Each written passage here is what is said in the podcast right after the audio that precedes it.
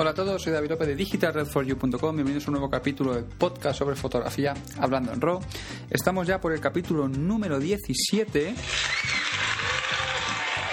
Y hoy, como podéis ver, tengo un juguete, un nuevo juguete, podríamos decir, entre comillas, y bueno, que no es más que una aplicación eh, que he descargado en el iPad para, para, poner algún efecto de sonido y dar un poquito más de ambiente a alguna de las, alguna de las noticias, no noticias, sino alguna de las historias que solemos ver en estos, en estos podcasts, que no siempre están tan relacionadas con la fotografía o que no están tan pegadas a la fotografía, pero que en cierto modo interesan a yo creo que interesan a bastante gente, o por no decir a todo el mundo, que estamos eh, interesados por la fotografía o que, o que nos apasiona la fotografía.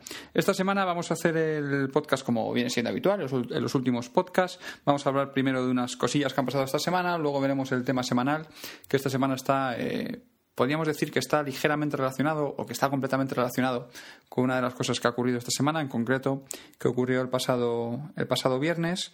Y es un tema un poco triste, pero bueno pues hablaremos eso sobre la fotografía de guerra y pues como siempre me he hecho unas preguntas y he respondido unas preguntas que yo creo que aunque no soy fotógrafo de guerra y nunca lo he sido ni pretendo serlo y es un trabajo que joder realmente respeto mucho y que me parece que tiene un mérito increíble pero sin duda que creo que voy a intentar echar un poquito de luz sobre a lo mejor alguna duda o sobre alguna curiosidad, curiosidad que podamos tener sobre el tema de la fotografía de, conflictos.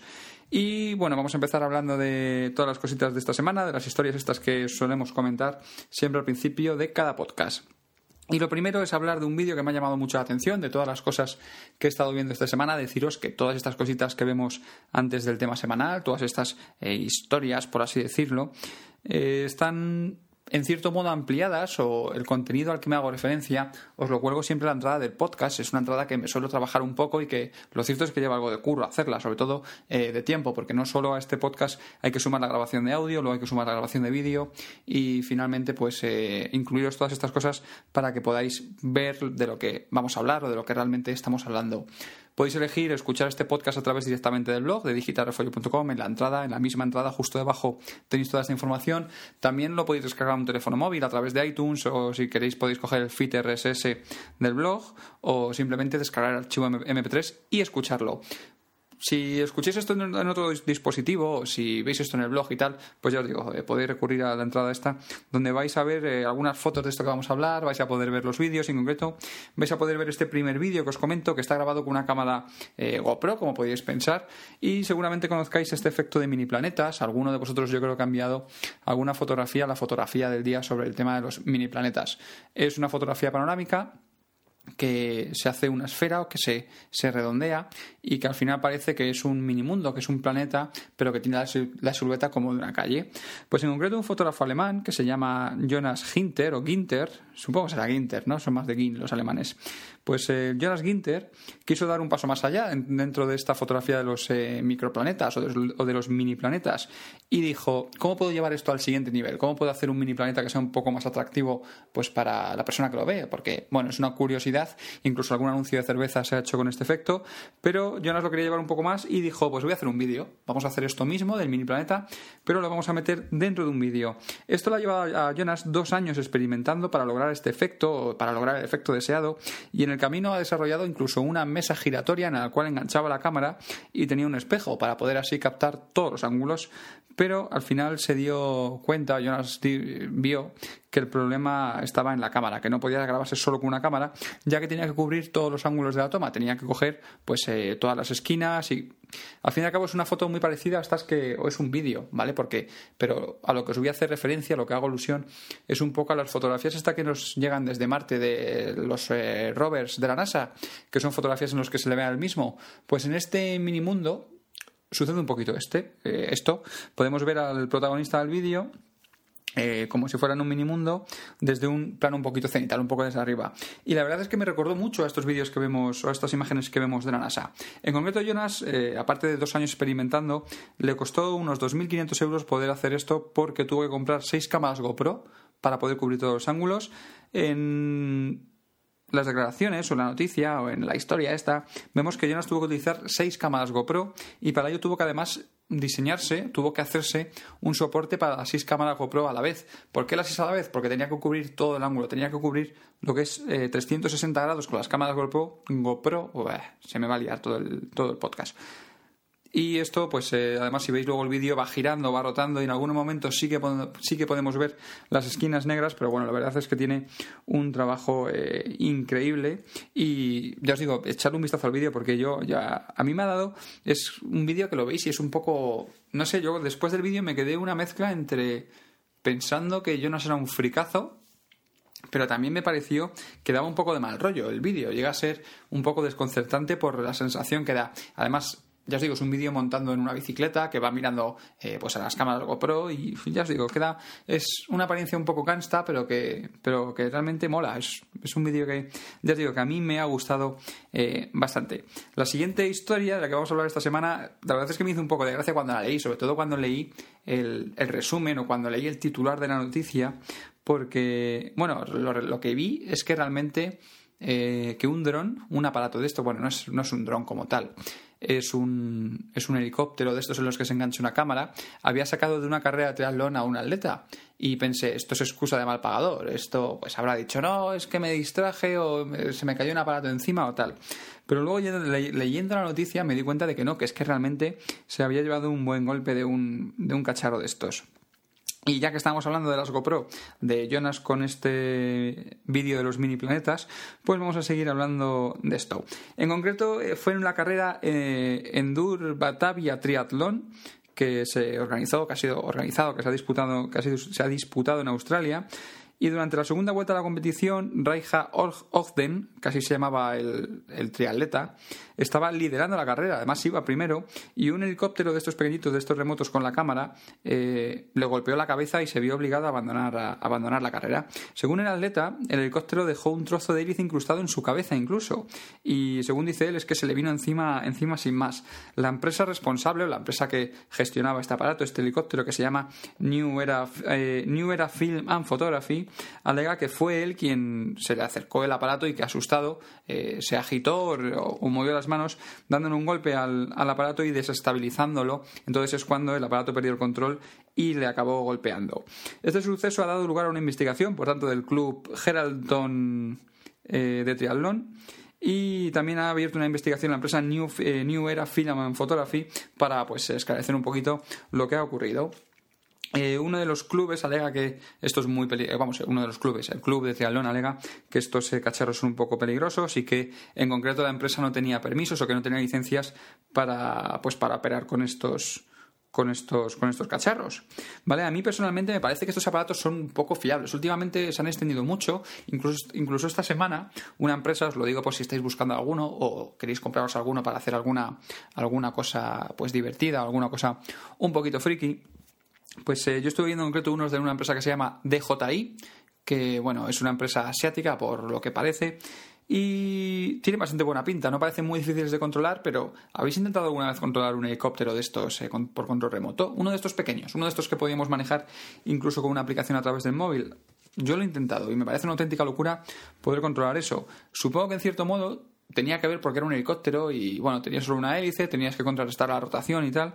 Y en estos que tienen cuatro hélices, que es como, como bueno, el que, en concreto, el, el que decía mm, eh, Raija, casi se llama el triatleta, por las fotos que he visto era de seis hélices. Pero bueno, estos que llevan varias hélices, lo que os quería decir es que seguramente sean un poco más sencillos de controlar porque no tengas efecto de, rotación. Pues lo que os decía, este de la empresa DJI, que además se llama el modelo Phantom, ahora ha sacado un nuevo modelo, que es el Phantom 2, que lleva una cámara integrada, eh, tiene un, localizador GPS para que sepáis dónde está el aparato continuamente. Es un cacharro increíble, la verdad es que parece muy interesante, pero lo cierto es que no lleva protegidas las hélices ni nada. Esto te da en la cabeza y, hombre, las hélices, quieras o no, aunque sean de plástico y que no sean muy, muy fuertes o muy resistentes, que se partan fácil, pero esto hace daño. ¿Quién no ha metido por, por accidente el dedo dentro de un ventilador? O bueno, por accidente, o aquí no le han hecho la broma de acercarle un ventilador sin, sin las protecciones puestas. Pues yo digo, yo creo que esto es un poco, no sé, un poco un poco arriesgado. En concreto, bueno, eh, centrándonos un poco más en lo que os decía del tema este del triatlón, las normas de, aviación civil australiana dicen que no se puede volar sobre las cabezas o sobre personas a una distancia menor de 30 metros. Y realmente esto es algo que, que vuela mucho más cerca. Esto es, pues si le golpeó la cabeza, imaginaros, estaba a escasos centímetros de la cabeza del triatleta. Era una persona normal, eh, estaba cerca de la cabeza, le golpeó, así que no cumplía los 30 metros, así que a todas luces estaba infringiendo eh, la ley de, aviación. Puedes decir que esto no es una aviación, que esto no es un aparato, pero oye, realmente esto es un aparato que vuela, es un aparato que está en el cielo, ¿no? Esto habría que regularlo de, de alguna manera. Y yo creo que tendríamos que poner algunas leyes, o no sé si en España las, las hay o las han sacado ya, porque cuando sacaron el tema de los drones, me refiero a drones como aparatos un poco más eh, tecnológicos, un poco más militarizados.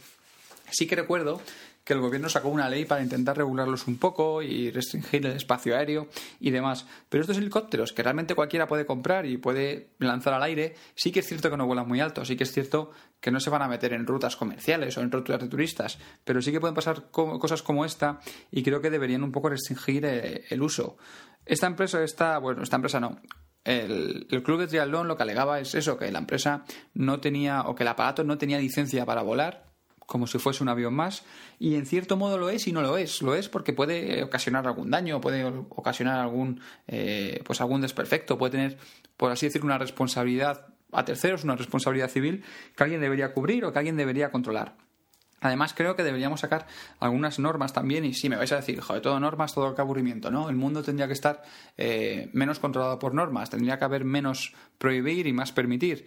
Pero, ostras, es que son aparatos que hacen daño. Fijaos aquí, ¿no? Eh, a este hombre le fastidiaron la carrera, pero podían haber fastidiado algo más, porque si se le incrustó un trozo de la en, el, en la cabeza, en la piel, eh, si le hubiese dado un ojo, esto le podía haber hecho sin duda que, un montón de daño. Y creo que estos aparatos se pueden estandarizar un poco, porque como os decía, esta marca de JI yo creo que son coreanos o chinos, y al fin y al cabo seguro que empezaron como pues haciendo un robot de estos que sea barato, que funcione bien, que sea estable y que sea fácil de controlar y tal y lo venden por el menor precio que pueden ofrecer. En concreto, este que os digo de DJI, el modelo básico eran 900 dólares, sí, por ahí anda, 900 dólares. Luego le podías poner el tema de la cámara y, demás cosas. Pero lo que os quiero decir es que habría que homologar un poco esto, ¿no? Igual que cuando uno va al coche y le quiere poner, pues yo que sé, un alerón o algo de esto, pues hay que homologarlo. Pues creo que estos aparatos también deberían ir un poquito, un poquito homologados para poner algún tipo de, pues de protección en las hélices o alguna, o, alguna, alguna historia más. No sé vosotros, pero yo de estos cacharros la verdad es que, es que no me fío. Y bueno, y no abandonamos el tema del vídeo, seguimos con, bueno, del vídeo, de cámara GoPro, de cosas que vuelan, este tipo de cosas. Y es que la semana pasada os traje un vídeo de trampas de ratones. No sé si lo recordáis o si lo, habéis podido ver en la entrada de Hablando en Rodo la semana pasada. Pues esta semana lo que os hemos traído es otro vídeo de slow motion, pero este vídeo es un poquito, es un poquito menos gracioso, pero vamos a decir que es un poco más tierno, aunque también tiene un punto de divertido. Os dije que pensáis cosas divertidas para hacer, eh, para hacer vídeos de cámara lenta y no he recibido nada, no he recibido ninguna idea ni ninguno publicó nada en la entrada a través de Facebook. Me gustaría que interactuarais con estos, con estos capítulos de podcast y que, pues, utilizando la etiqueta con el hashtag de Twitter, que es eh, H-E-R-A-W, o sea, almohadilla Giro, las siglas en, de hablando en y la palabra entera, que dierais un poquito más de, no sé, pues que hablásemos un poco más durante la semana sobre el capítulo sobre el capítulo de podcast. Bueno, la verdad es que es algo rebuscada la idea que ha tenido esta gente y se trata de coger a bebés, a niños pequeños y darles un limón a chupar darles un gajo de limón y decir, toma, seguramente sea la primera vez que muchos prueban el limón, aunque en otros, por la cara que ponen, está claro que alguna vez más lo han probado y que parece que les ha gustado el tema del limón. Pero bueno, el vídeo, ya os digo, es muy divertido. Además, no es un vídeo que está grabado en plan cutre, no es alguien que ha cogido, no es un padre que se ha comprado una cámara y ha cogido, la ha puesto delante del niño, le ha dado un limón, venga, toma, chúpalo y a ver qué cara, qué cara pones. Sino que es un vídeo que está trabajado, es un vídeo que está hecho con gusto, está muy bien iluminado, es, es un vídeo, como os digo, está bien trabajado y además tiene una buena, tiene también una buena banda sonora, está bien ambientado, ambientado con la música. Y es algo que creo que es, eh, que es divertido de ver. Bueno, ahí os lo dejo también, por si lo queréis ver, ya sabéis que lo podéis ver en, la entrada. Ahora pasamos a los selfies y sigue dando un poquito de guerra. Igual que la semana pasada me hice un selfie en directo y no sé lo que haremos. Hoy no creo que haga selfie porque además el otro día era por la tarde y hoy ya es, hoy es un poquito tarde. Dejadme un segundo que voy a encender. Porque sabéis qué pasa? Que en una de las cámaras tengo instalado el, el Magic Lantern bueno, lo tengo realmente instalado en todas las cámaras, pero hay una que es un poquito antigua y no salta solo. Entonces, pues lo que os decía, volviendo un poco al tema de los selfies, eh, la Casa Blanca no está muy contenta. ¿Por qué? Pues esta semana ha ido a la Casa Blanca el equipo de, el equipo de béisbol, los Red Sox de Boston, si no recuerdo mal, Y en esta visita, pues uno de, los, sus jugadores, un tocayo mío, David Ortiz, se hizo una fotografía con Barack Obama, se hizo un, uno de estos selfies. Y bueno, en principio no hay ningún problema, ¿vale? Porque al fin y al cabo eh, Obama accedió a ello, el jugador sacó el teléfono, se hicieron una foto y ya está. El problema viene porque Samsung está utilizando este selfie como eh, publicidad, ¿vale? Para hacer publicidad de su último último teléfono. Y esto es lo que no le ha gustado a la Casa Blanca, ¿vale? Ya que Samsung está usando esta imagen del presidente para vender más Galaxy S5.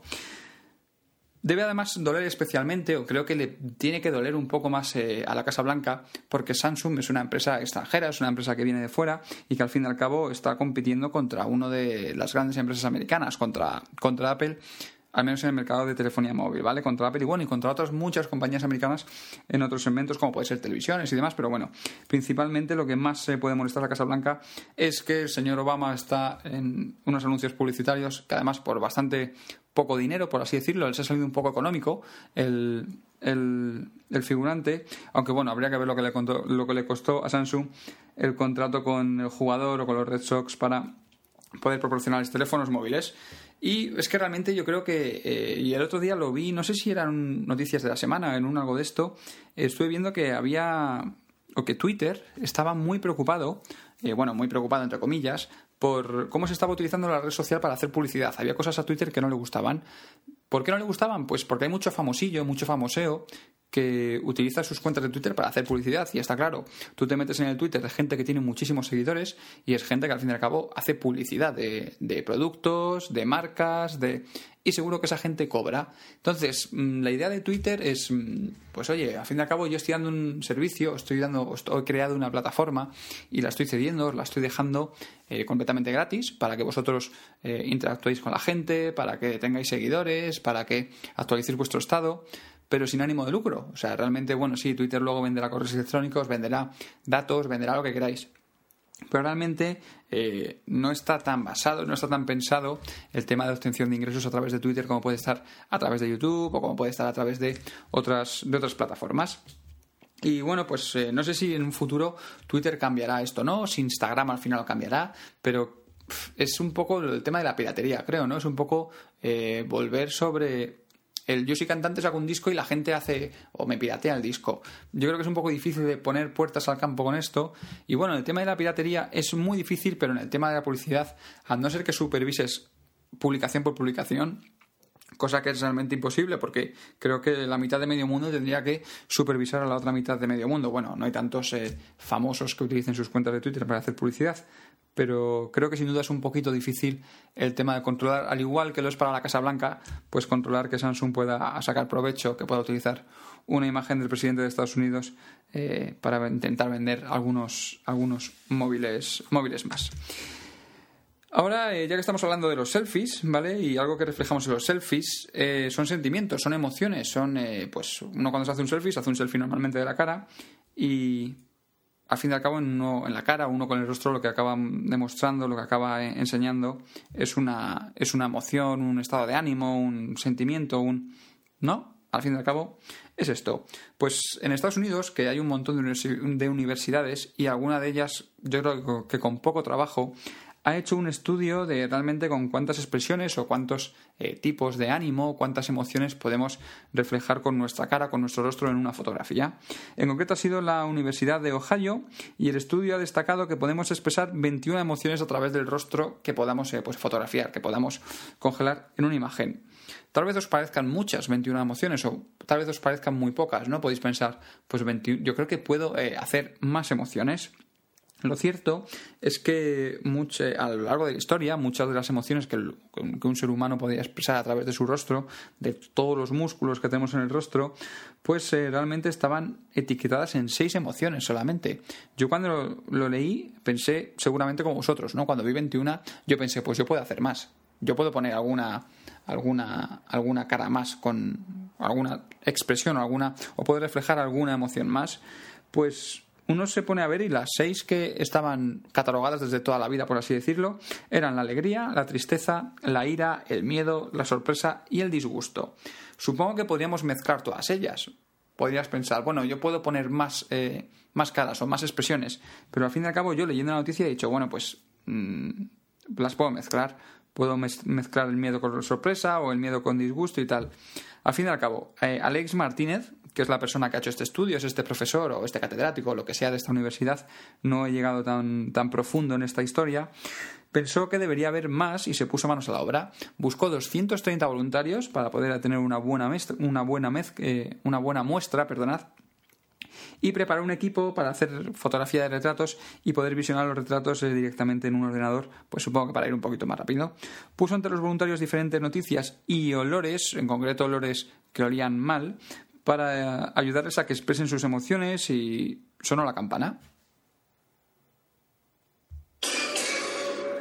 Bueno, pues mira, después de utilizar esta tontería, bueno, pues lo que os digo, sonó la campana porque eh, Alex dice que puedo encontrar hasta 21 emociones que podíamos eh, reflejar eh, con la cara. He estado leyendo las emociones y os, las voy a leer todas, que no quiero tampoco aburriros, aunque bueno, son 21. Bueno, mirad, realmente lo que Alex dijo que podía reflejar era alegría, tristeza, miedo, enojo, sorpresa, asco, felizmente sorprendido. Aquí empiezan las mezclas, que ya os he dicho antes que esto eh, yo creo que es un poco de truco. Felizmente disgustado, tristemente temeroso, tristemente enojado, tristemente sorprendido, tristemente terriblemente enojado, eh, temenoso sorprendido, miedo con disgusto, enfado sorprendido, indignado con enojo, disgusto sorprendido, horrorizado, odio y asombrado. Como veis, realmente hace falta una universidad de un estado entero, de, de Ohio entero, desde aquí hasta allí, para hacer esto. Me podían haber llamado y yo les hubiese dicho que eh, las hubiese mezclado y se habría ahorrado 8.000 fotografías de retrato. Pero bueno, lo que... No sé si a vosotros os ocurría alguna cara más. Incluso cuando estaba escribiendo el guion, hoy estaba pensando en algo y creo y se me ha ocurrido algo que podría ser interesante, que es que con este podcast, que, con este podcast, con este hashtag que hemos hablado, con el eh, almohadilla Hero, H-E-R-A-W, que es las siglas de hablando en RAW entero, podéis eh, enviaros fotografías de vuestras caras, haceros un selfie con eh, pues vuestra cara de, no sé, elegir alguna, pues tristemente enojado. ¿Cómo es tristemente enojado? no sé. Bueno, si las queréis enviar, las podéis enviar, ¿vale? A través de Twitter solo tenéis que poner esa etiqueta y, las, y las iremos viendo y a lo mejor las sacamos en el podcast de la semana que viene, a lo mejor en el Hablando en Raw número, número 18. Y bueno, vamos a pasar, vamos a cambiar de cosa y vamos a hablar ahora de Photoshop. Dejadme que beba un poco, que estoy un poco seco.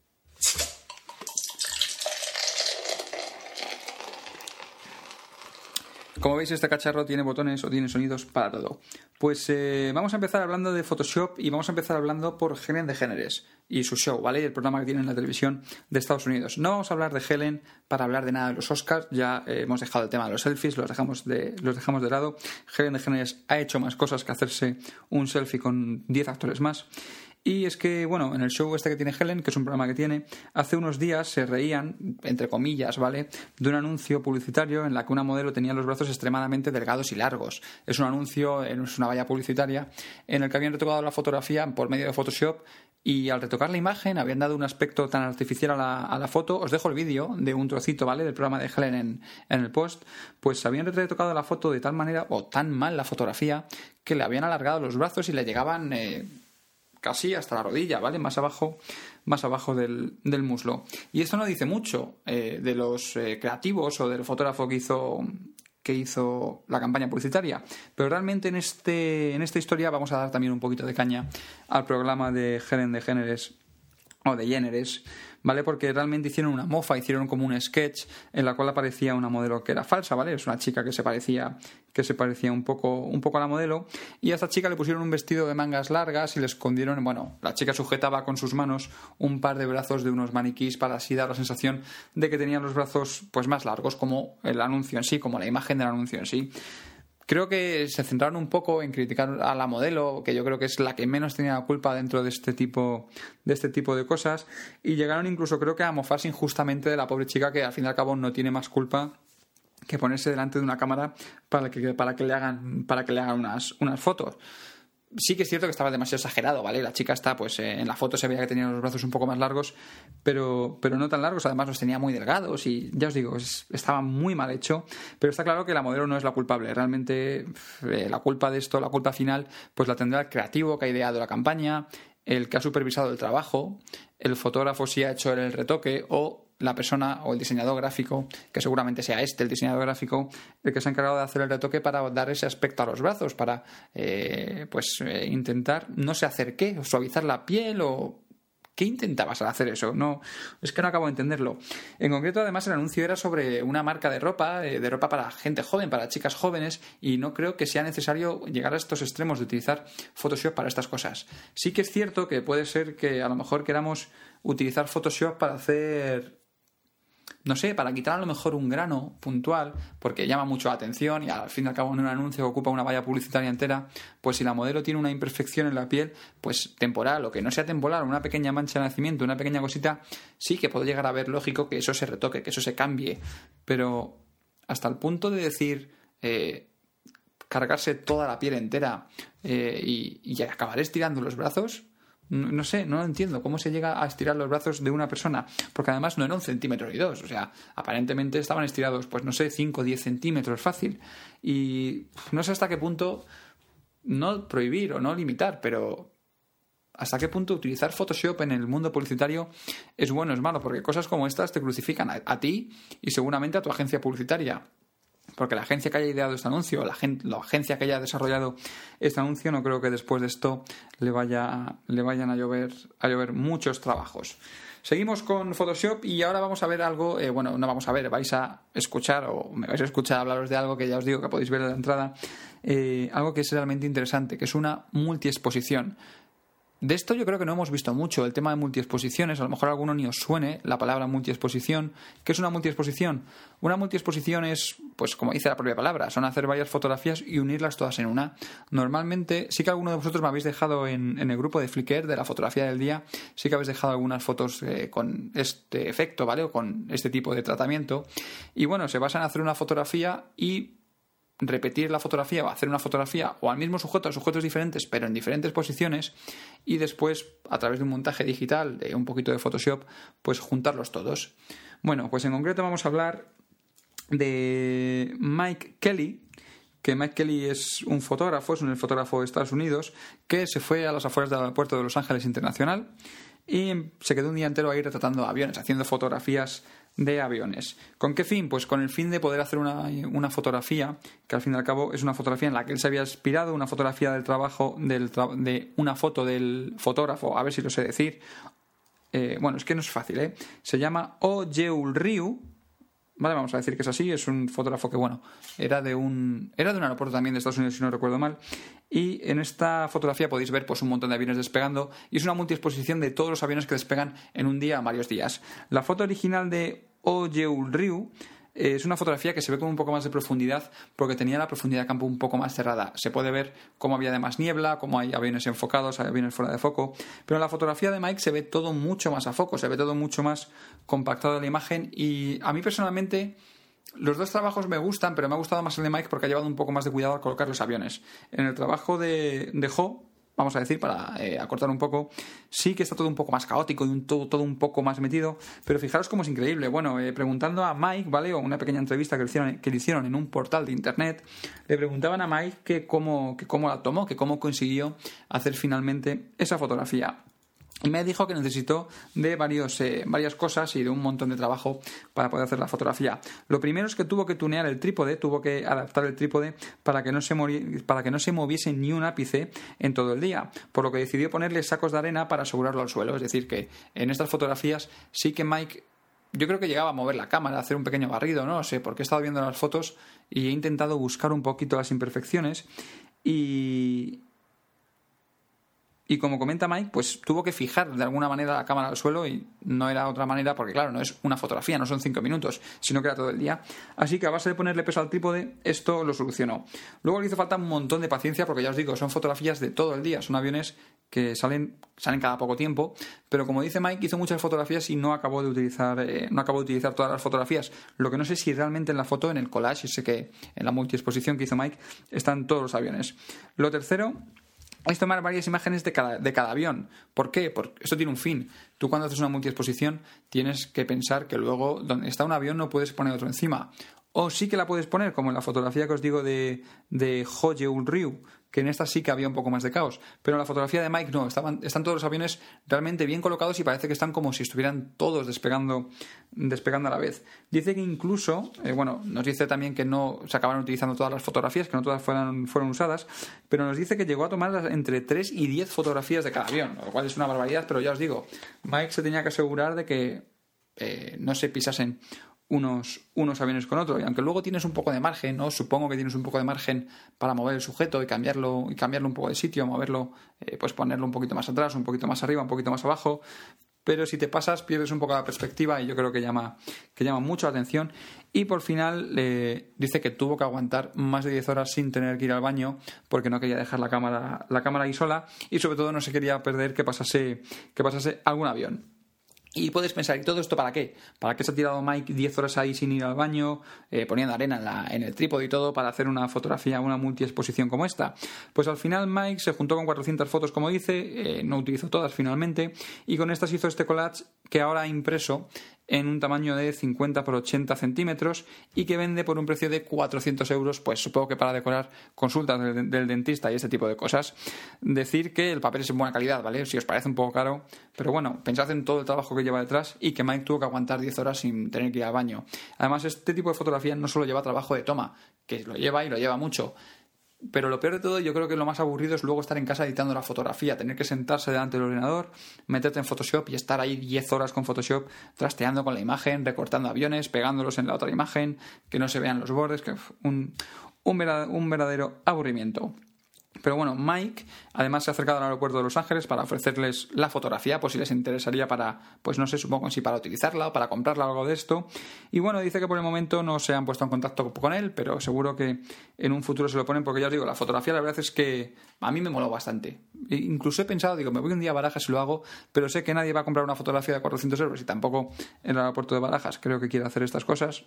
Así que mejor lo dejamos a los yankees y que hagan ese tipo de cosas ellos. Y hablando de Yankees y sobre todo de Yankees que son un poco viejas glorias, hablamos de la última película del, del señor Stallone, que es la de los mercenarios de los mercenarios 3. Y terminamos hablando con esta película ¿por qué? Pues porque ha empezado la promoción de esta película y en la promoción eh, que, se, que consta de unos cuantos carteles en los cuales podemos ver a los protagonistas de la película han ambientado esa imagen o han ambientado las fotografías como si estuviesen sentados sobre una madera dentro, dentro de un estudio eh, o incluso o en la fotografía podemos ver algunos focos de estudio a los lados como si estuviera la fotografía marcada dentro de lo que es un estudio como si ese actor estuviese de un estudio. Podemos ver a Jason Statham a Arnold Schwarzenegger incluso además en esta entrega sale eh, Mel Gibson también cosa que me ha llamado la atención. No sé, es un poco triste salir en una película de los mercenarios, porque en cierto modo es como llamarte viejo, ¿no? Como llamarte vieja gloria como decirte, oye, tú ya no puedes hacer películas de acción, se te ve. Mm, es como el colega que se le ve el cartón y le dice un colega, tío, rápate, estás a tiempo ahora de raparte la cabeza antes de que se te vea más el cartón. Pues supongo que salir un poco en los mercenarios es un, como un rápate a tiempo de un colega. En cierto modo, eh, Creo que sí. Bueno, lo que os decía, en estas fotografías podemos ver que se ven estos focos, pero te paras a ver las fotografías, ves una, ves dos, ves tres y no te llama nada la atención. Pero cuando te pones a ver todas, te das cuenta de que los focos que se ven, que se ven unos softbox y se ven unos cuarzos por ahí, eh, te das cuenta de que no dan luz. Dan luz porque están iluminados, pero no se refleja sobre el sujeto. Esto quiere decir que nos han vendido, eh, nos han intentado vender la burra y nos han metido fotografías que han hecho con Photoshop o fotografías que han hecho en otro sitio, nos las ha metido sobre ese pequeño marco, sobre ese pequeño estudio. Y hay que decirle a la gente de los Mercenarios 3 que no somos tontos.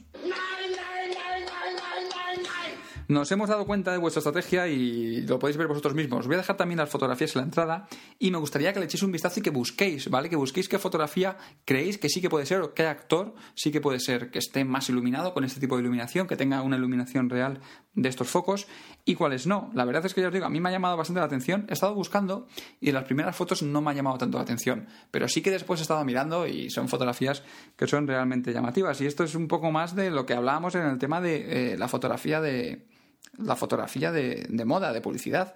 ¿Hasta qué punto se creen que somos tontos? ¿Creen que no se va a notar que a esa chica le miden los brazos 10 centímetros más?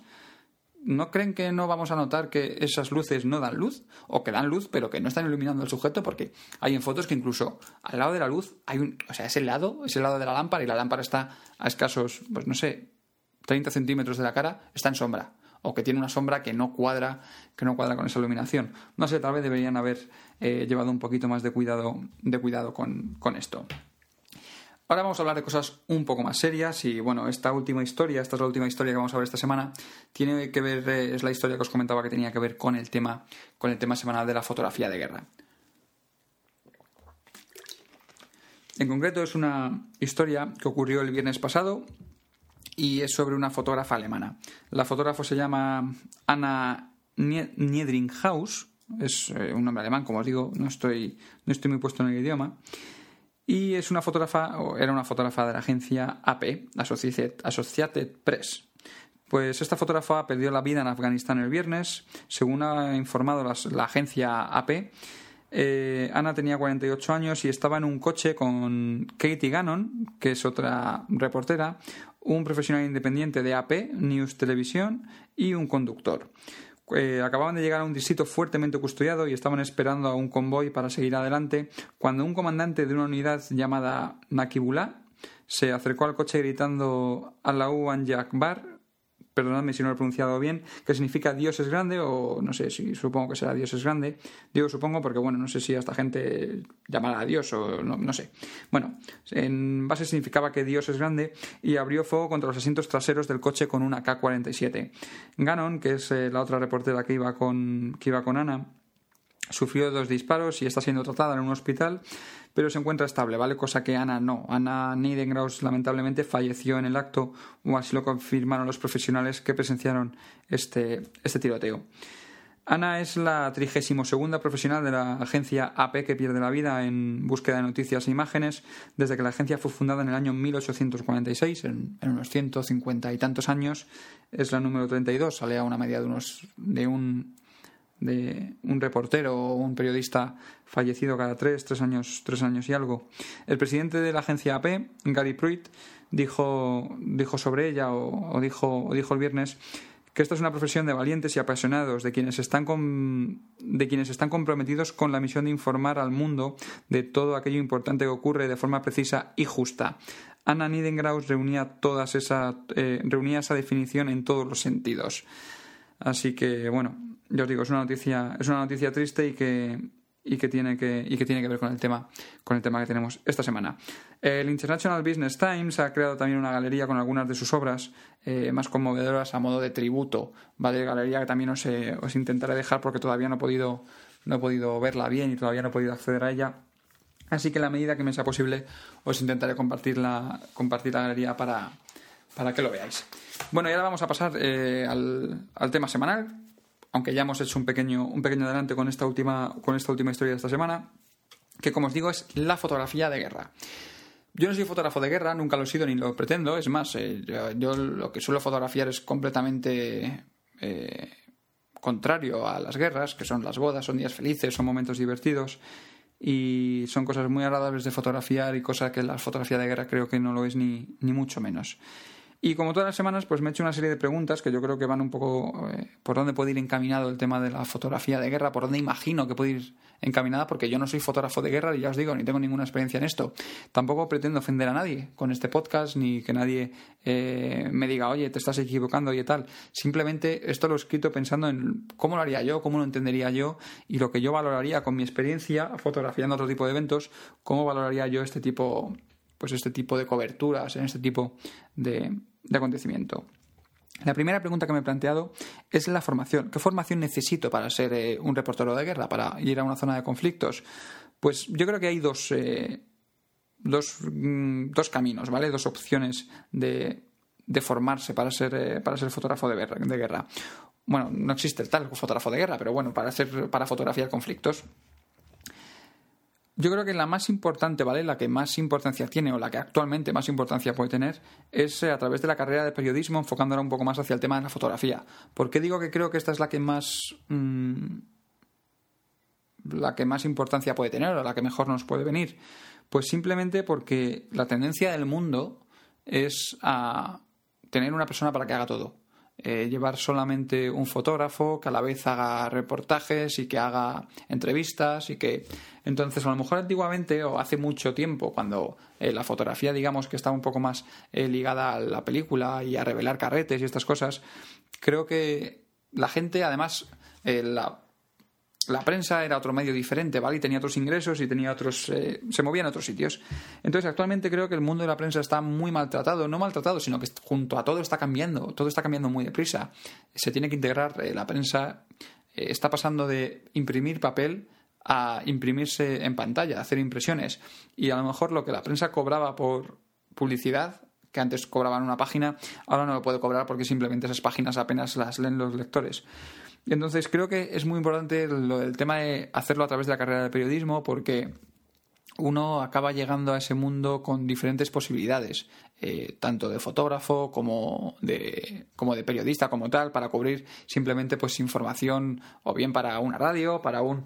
y puede ser un poco pluriempleado, puede trabajar eh, pues a lo mejor para un periódico, puede también ser corresponsal de a lo mejor una radio, incluso de una televisión, o ser cámara, creo que con la carrera de periodismo eh, pues vas un poco más preparado, ¿no? Más preparado en el sentido de que puedes tener acceso a más ofertas de empleo.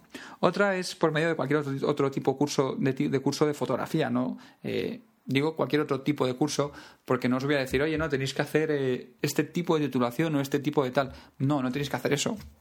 Creo que, una creo que una de las cosas más importantes para ser reportero de conflictos bélicos es estar allí es simplemente coger una cámara, echarte la cámara a la espalda y plantarte en medio de un conflicto de esos. Te hace falta el, valor y te hacen falta pues eh, las ganas de arriesgar tu vida para, para, plantarte, para plantarte allí. Sobre todo porque tienes que ponerte delante de una calle donde hay tiros de un lado a otro y sacar una cámara y ponerte y ponerte a hacer fotos. Y además no vale con hacer solo fotos, porque uno puede pensar, bueno, pues cojo una cámara o tengo este equipo o tengo tal, pues voy allí y, oye, pues la experiencia en sí me, irá, me irá formando, me irá eh, curtiendo, me irá moldeando, pero es para, yo creo que es un tipo de eventos en los que eh, te hace falta experiencias, no tanto para el tema de fotografía, sino más para el tema de sobrevivir. Y bueno, al fin y al cabo tienes que hacer buenas fotos, porque no deja de ser un medio para vender más periódicos y para eh, llenar portadas y para eh, ese tipo de cosas.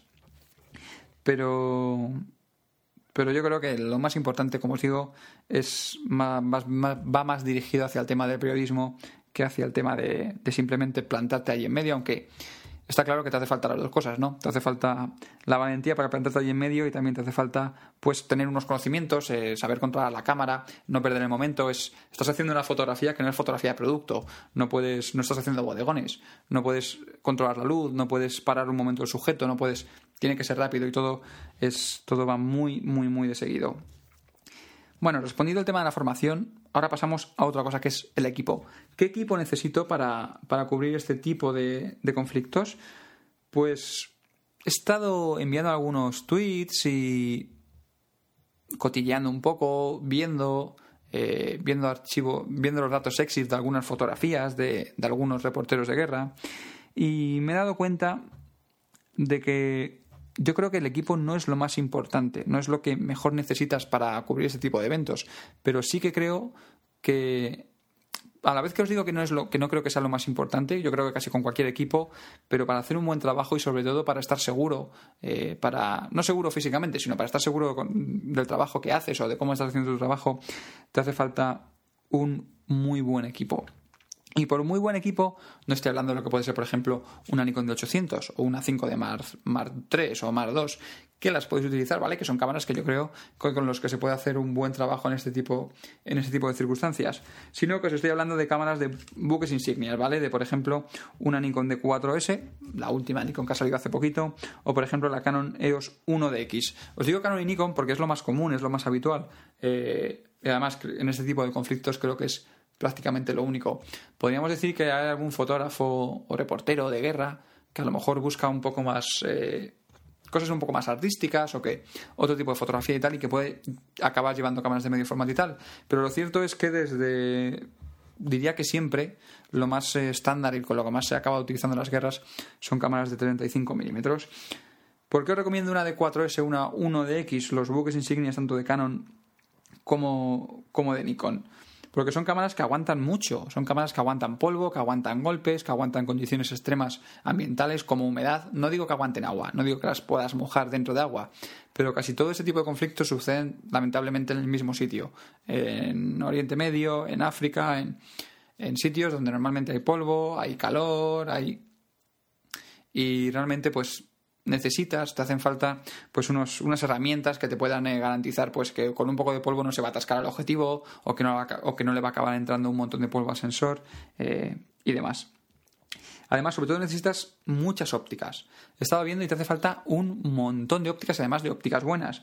Os comento por qué. No sabes en qué situaciones vas a hacer la fotografía. No sabes, cuando te levantas por la mañana, no sabes si vas a hacer unas fotografías dentro de un cuartel, si vas a hacer unas fotografías dentro de una casa, si vas a hacer unas fotografías en un tiroteo al cual no te puedes acercar y que vas a estar a 500 metros de ese tiroteo.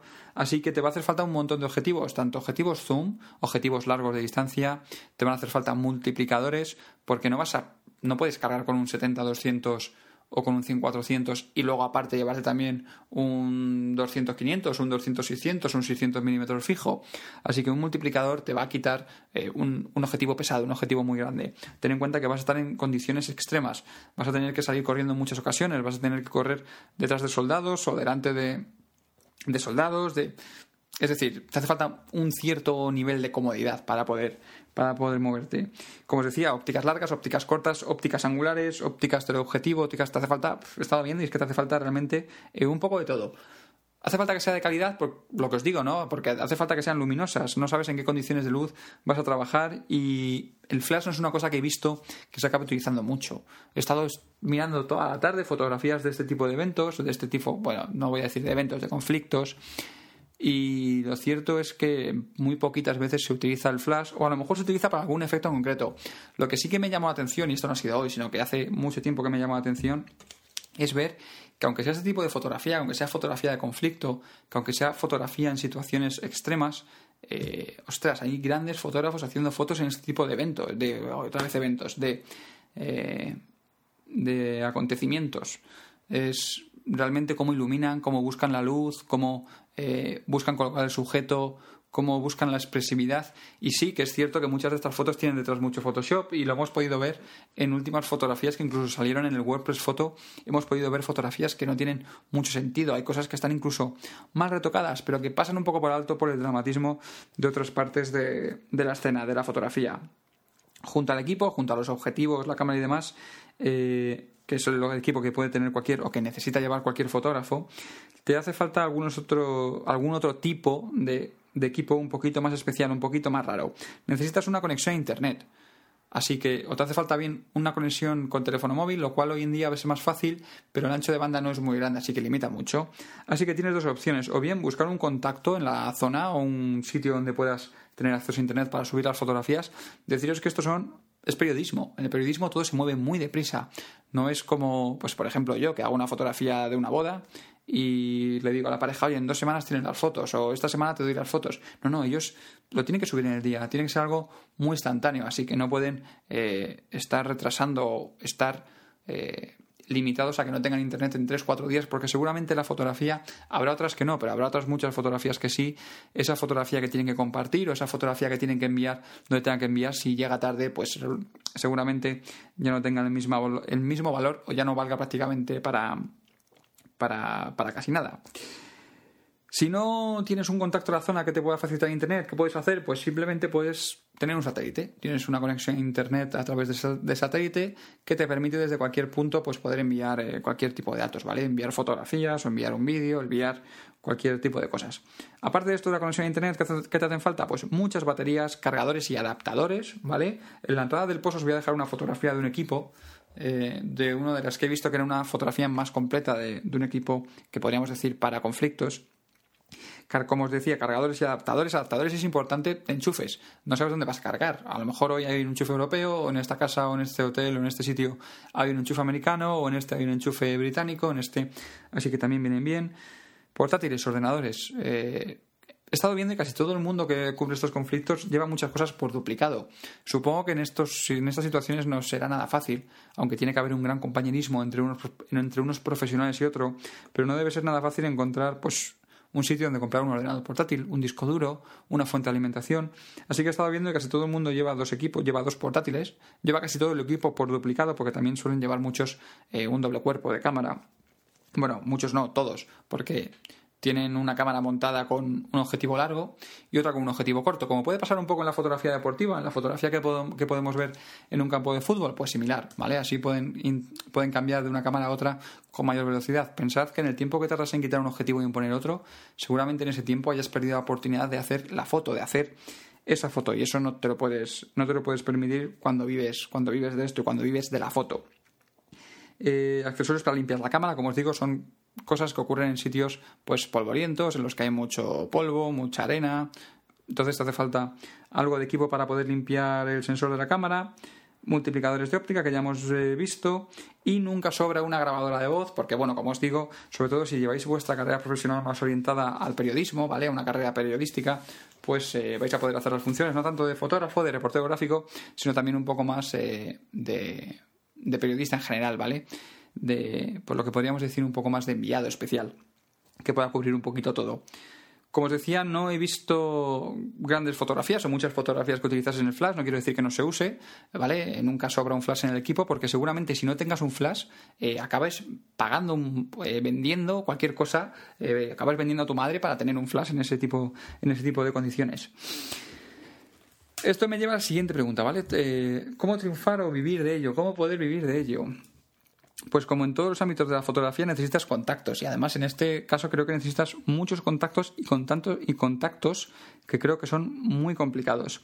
En este medio, como os digo, aún más eh, porque necesitas tener contacto con alguien en el ejército o algún soldado, eh, tanto en un lado como en otro, para que te den información, información de, operaciones, de cuándo van a ocurrir las cosas, eh, y ya no solo eso, sino que poder ayudarles o, ayudarles, no, perdón, poder acompañarles en alguna en algunas de misiones y así poder capturar buenas fotografías, ¿vale? Muchas veces, muchas fotografías de conflictos y tal eh, son gracias a que pues el fotógrafo ha ido acompañando a, a, soldados y demás. Además, también te pueden dar un pequeño plus de protección sí, de protección no, porque muchas veces cuando vas acompañando a ejército, las ópticas, y es una excusa que suelen poner eh, o que suelen poner para muchas muertes de, de reporteros, es que la óptica parece un rifle de francotirador. Mm, si no sé hasta qué punto lo parece o no lo parece, pero lo que sí que es cierto es que un francotirador se esconde mucho y no creo que un reportero se esconda se esconda tanto, sobre todo cuando van cuando van identificados con, con petos y, y demás. Pero bueno, como os decía, es importante porque eh, los contactos porque os hace falta en estos casos para todo. Ya no es para tener una foto mejor, una foto peor, sino que te hacen falta los contactos habituales en el periódico o, en la agencia, ¿vale? Para poder tener trabajo, poder encontrar a gente que te venda, eh, que te compre tu trabajo. Y te hacen falta, pues, eh, soldados, diplomacia. Es un, mundo, es un mundo mucho más complicado que simplemente pues, el mundo de conocer a un redactor o de conocer algo de esto. Tampoco está, está mal, como os decía, llevarte bien con el otro bando, porque puedes tener a lo mejor, puedes ir siempre, pues vamos a poner con el ejército, vamos a imaginarnos, vamos a poner que siempre puedes ir con el, con el ejército de Japón y a lo mejor en ese conflicto pasan muchas cosas interesantes en el otro lado, en el ejército, por ejemplo, de Suiza, por inventármelo, ¿vale? Y siempre tener eh, las dos perspectivas, ¿vale? Poder fotografiar lo que va de un lado y lo que va del otro está bien, ¿vale? Nunca está, nunca está de menos poder tener ese doble, ese doble contacto incluso de terceras personas, porque si estás muy ligado, por ejemplo, a un ejército, o estás muy ligado, por ejemplo, o tienes una nacionalidad que está muy implicada en uno de los bandos, pues siempre es mejor tener a un tercero que te permita ese contacto, porque se van a fiar un poco más de él que si directamente eh, tienes el contacto, pues directo a lo mejor en el otro bando y estas, y estas cosas. Normalmente este tipo de fotógrafos son freelance, son autónomos, es fotógrafos que lo que hacen es, vamos, venden las fotos que toman. Si hoy hacen fotos y se las compran todas, genial. Si hoy hacen fotos y no les compran ninguna, pues al final, al final no cobran. Esto muchas veces es un problema, porque eh, reporteros como, como, veíamos hoy, eh, que fallecen en ese tipo de cosas, no cobran, no tienen a lo mejor esta fotógrafa, pues a lo mejor tenía algún tipo de contrato con la, con la agencia AP y a lo mejor tiene algún tipo de seguro, pero hay otros que simplemente venden las fotografías, van por, eh, hacen las fotos y van esa, esa noche a un periódico y dicen, oye, mira, esto es lo que tengo de hoy y le dicen, bueno, pues te compro esta, esta, esta, esta. O al menos así más funcionaba, funcionaba antes. Y esta gente cuando hace fotos y las toma, pues vende y cobra. Pero cuando no hace, o se pone enfermo, o le secuestran, o alguna cosa de estas, pues no cobran un duro. Y toda esta gente finalmente acaba teniendo familias, acaba teniendo hijos, acaba teniendo que al fin y al cabo viven de lo que él está haciendo. Y claro, secuestran, por ejemplo, a un reportero gráfico y está sin cobrar seis meses, y son seis meses que a lo mejor su familia no recibe ningún tipo, ningún tipo de dinero ni, ni de sueldo. En algunos casos, como os decía, estos eh, fotógrafos trabajan para agencias y van con sueldo, con un sueldo designado, que es lo menos común porque la tendencia es que todos sean freelance. No sé si realmente esta es la opción más barata, pero seguramente sí, sí que sea lo más barato. Hoy hay una guerra y hoy te mando aquí y bueno, eso me cuesta dinero. Cuando no estás aquí, estás, eh, cuando no estás en la guerra y estás aquí, me sigues costando dinero. Si eres autónomo, pues simplemente te, voy a comprar lo que hagas. Te lo voy a pagar un poco más caro, eso sí, voy a pagarte un poquito más. Pero si hay seis meses en los que no hay conflicto o en, lo que te, en los que te secuestran y los que tal, pues es lamentable decirlo, pero eh, le sale más barato a una empresa pues no tener a esa gente en nómina y simplemente comprar el trabajo que hacen puntualmente. Pero bueno, estos fotógrafos también necesitan inspiración ¿vale? Y todos los eh, reporteros eh, de este tipo de conflictos pues necesitan eh, inspirarse en alguien o en algo, en otro trabajo y demás. ¿Dónde puedes inspirarte cuando eres reportero de guerra? Seguramente si lo eres y estás escuchando esto, pedirte casi disculpas, pero pues tiene sitios como, por ejemplo, WordPress Photo, es, ahí puedes ver fotografías increíbles de periodismo o simplemente fijarte en, en, otro tipo de premios o en otro tipo de tal. Yo creo que eh, de WordPress Photo se pueden sacar muy buenas cosas. Incluso en el cine hay un montón de películas de conflictos bélicos del cual son películas que se ruedan con tranquilidad, son películas son ficticias, son películas que, bueno, pues juegan o que pueden jugar un poquito más, que pueden, eh, pues que te pueden dar ideas porque en esas películas no corren los riesgos que corre realmente un reportero gráfico en un, en un conflicto de estos. Como película os recomiendo una que recomendé hace unas eh, semanas o unos cuantos, no sé si fue en podcast o a través de Facebook o algo de esto, que era la película de Bang Bang Club. Eh, es una película que yo al menos no encontré, eh, solo estaba en versión original subtitulada, no encontré, no encontré doblada al castellano, pero es una película que es realmente impactante, ¿vale? Es, creo que es un buen reflejo de la vida o del trabajo de un reportero de guerra y que fuera de los tópicos de parecer que es una profesión pues que puede tener sus bellezas en el riesgo, en ese tipo de cosas, creo que supongo que preguntas a un fotógrafo de ese tipo de conflictos y seguro que te dicen que es, les encanta su trabajo. Pero yo creo que no todos estamos hechos, no todo el mundo está hecho para, para este tipo de trabajo. Reconocimiento.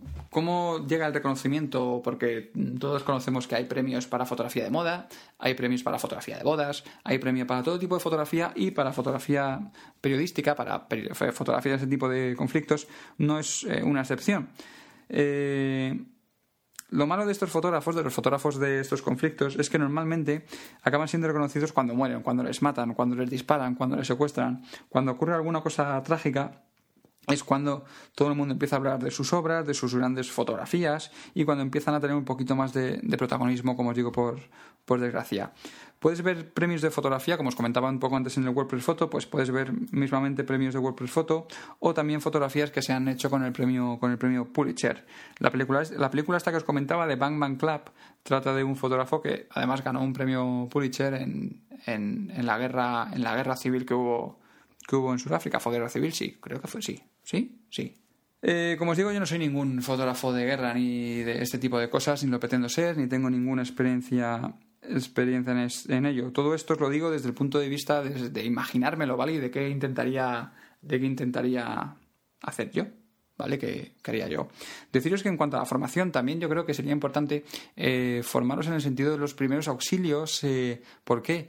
Podéis pensar, no, pero, pero ¿por qué primeros auxilios? ¿no? Si habrá no tanto por vosotros, sino porque si le pasa algo a algún compañero, podéis ayudarle de una forma más eficaz. Tened en cuenta que las heridas que se pueden producir en ese tipo de, acontecimientos son heridas graves y que a lo mejor una buena asistencia, una buena reacción, pues eh, le puede salvar la vida a un compañero. Igual que tú se la puedes salvar a él, seguramente él, si está formado, te la pueda, te la pueda salvar a ti o al menos poner, eh, poner mucho de ello para, para intentar hacerlo. También es recomendable formarnos un poquito en el tema de supervivencia Uno nunca sabe cuándo va a estar durmiendo a lo mejor en el desierto cuatro días o cuándo va a estar durmiendo en un hotel cuatro días. Así que tampoco está de menos eh, tener un poco de formación en cuanto, en cuanto al tema de supervivencia.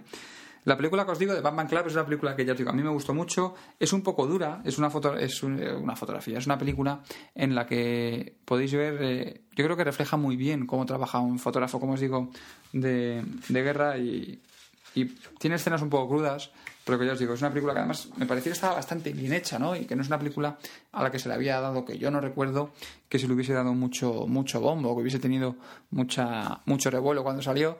Supongo que, entre otras cosas, porque no la he encontrado doblada al castellano, porque supongo que no que no tuvo apenas, eh, bueno, que no, no sé si, si se llegaría a sonar en cines en España en versión, en versión doblada.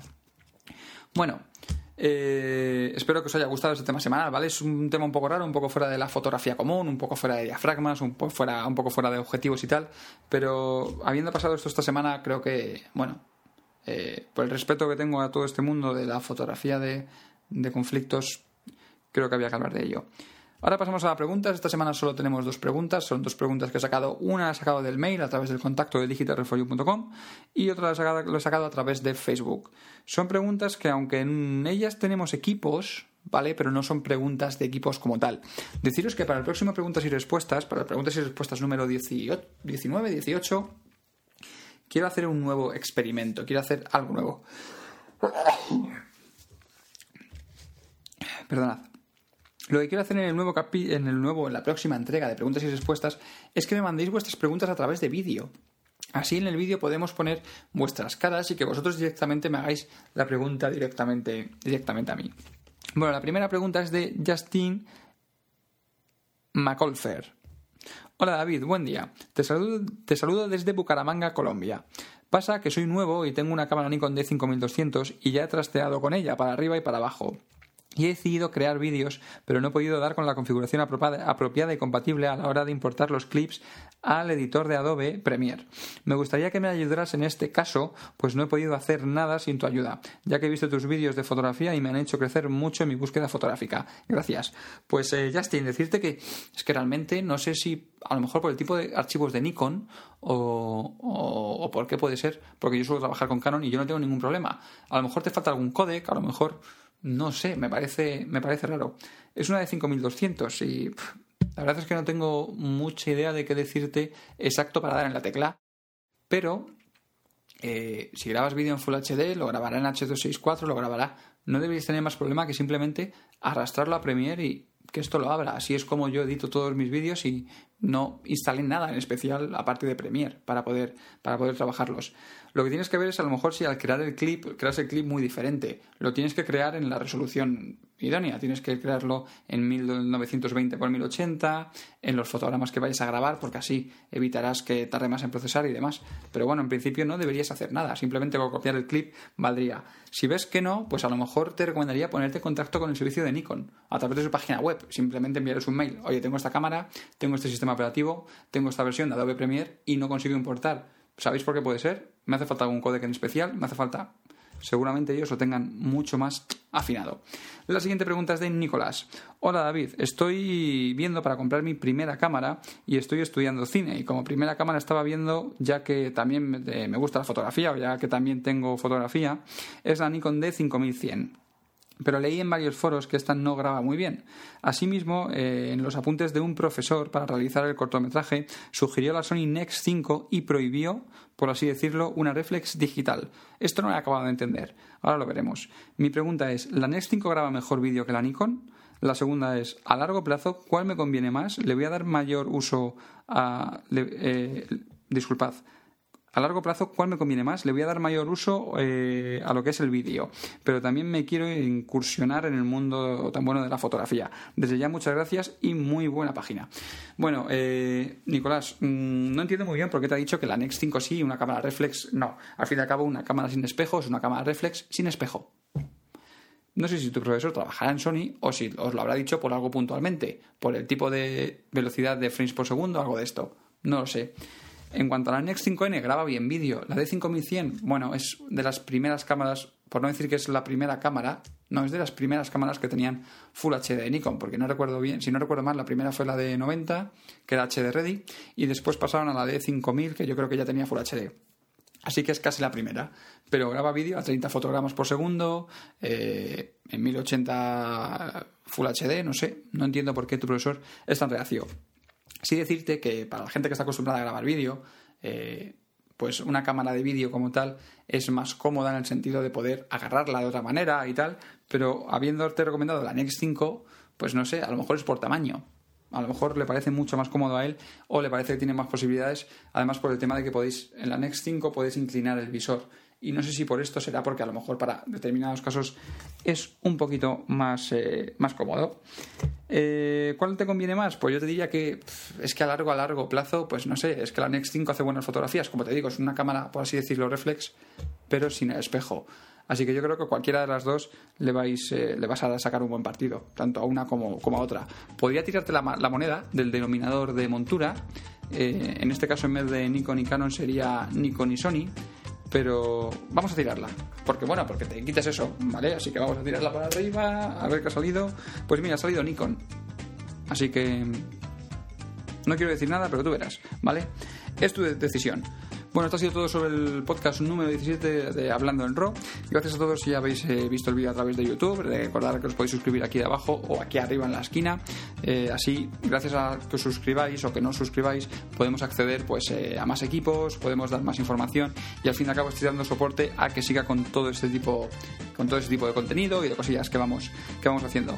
Si habéis escuchado el podcast a través de iTunes o lo habéis descargado, lo estáis escuchando a través de la página web, muchas gracias. Recordad que mucha de la información muchas historias que hemos visto esta semana las podéis ampliar en, el, en la página web, en el blog, en digitalrefolio.com y también podéis encontrar la tienda en digitalrefolio.com donde podéis comprar las camisetas que hacemos sobre fotografía. Pues eso ha sido todo, nos vemos en el podcast de la semana que viene, en el Hablando en Ro número 18. Muchas gracias, soy David López para digitalrefolio.com. Hasta la vista.